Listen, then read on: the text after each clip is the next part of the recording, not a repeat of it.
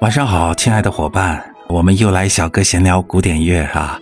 上一回呢，我们聊到了贝多芬的第五小提琴奏鸣曲啊，春天奏鸣曲，然后给大家播放了没扭音的版本，非常的优雅好听。今天的话，我们继续再介绍一个贝多芬的小提琴奏鸣曲，是他的第六小提琴奏鸣曲。上一回呢，我说到了贝多芬的小提琴奏鸣曲，几乎是每一组都非常的动听，里面的精品很多很多。那么呢，我在今天呢，也就给大家再播放一段啊。呃，第六小提琴奏鸣曲呢，是贝多芬呢在一八零三年、一八零二年这两年前后出版的。他当时呢出版了三首啊，这个钢琴与小提琴的奏鸣曲。然后呢，他是献给当时刚刚登基没有几天的俄国的。沙皇亚历山大二世，这个时候的贝多芬呢，他是学习了海顿、莫扎特等前辈之后啊，慢慢的形成了自己独特的音乐风格。可是呢，这个阶段也正是他的听力开始逐渐的丧失。贝多芬啊，正面临着他人生最巨大的困难的阶段啊。在写这段奏鸣曲之前，也就是一八零一年吧，贝多芬呢有一段爱情故事啊。啊，那个时候呢，他和比他小十四岁的一位叫朱丽塔的一个姑娘啊，坠入了爱河。贝多芬是非常的喜爱这个小姑娘，但是呢，他们两个人却存在着家庭门第的巨大的差距和鸿沟啊。之后呢，朱丽塔呢，迫于家庭的压力，呃，和他就分手了。然后没多久呢，又移情别恋，而且在呃一八零三年就又嫁给了别人。这个时候的贝多芬，一方面呢是嗯耳朵在逐渐的失聪，听力越来越差；另外一方面呢又遭受了爱情的打击，实际上是一个非常不好的状态。但是在这样的一种状态的下的话，反而激发了贝多芬的一些创作的才华。他在这一阶段创作了很多优秀的曲子，也包含啊后来大家都熟知的《月光奏鸣曲》。今天的话，我们先不放这个《月光奏鸣曲》啊，以后有机会我给大家再来播放。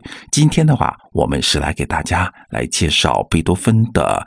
第小提琴奏鸣曲，那么在第六小提琴奏鸣曲里面的话，我也是给大家选择的第二乐章，非常有表情的柔板啊。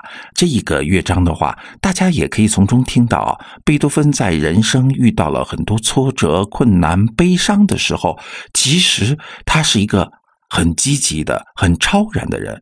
他在这种情况下所谱写出来的乐曲，依然是充满了浪漫的情调，依然呢，在他心中有一片阳光的明媚，他有着自己的朝气蓬勃。即使我的耳朵现在可能听得听力越来越差，但是我的心灵。却是越来越明亮啊！这是贝多芬的音乐带给我们他那个时候的一种心情和感受。那现在呢，我们就先让大家来听这段音乐。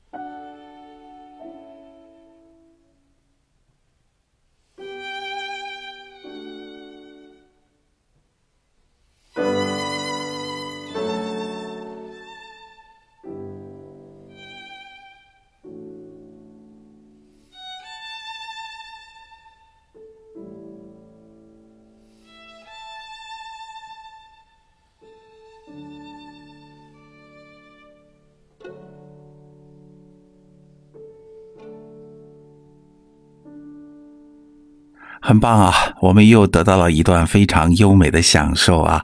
呃，今天我们听到的版本依然是没扭音的这个版本啊。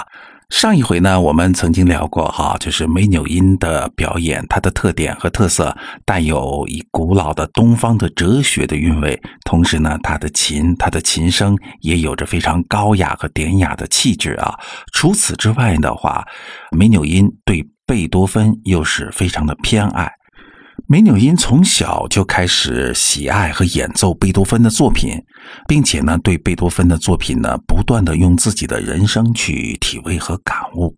很多人都知道，他对小提琴协奏曲里面，他最喜欢演奏的就是贝多芬的小提琴协奏曲。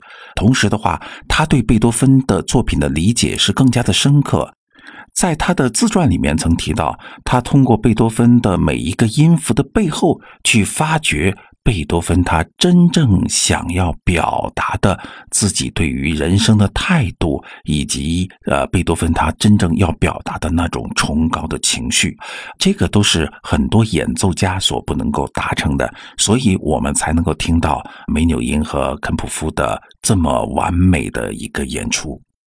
每次闲聊的时间也不长，就是拿一段我觉得很好听的曲子来与你来做分享，也希望你能够真的喜欢。那么今天我们的闲聊古典乐就到这里啦，等下一回我再给大家介绍另外的好听的、非常好听的乐曲。OK，好啦，晚上八点半我们下回再见。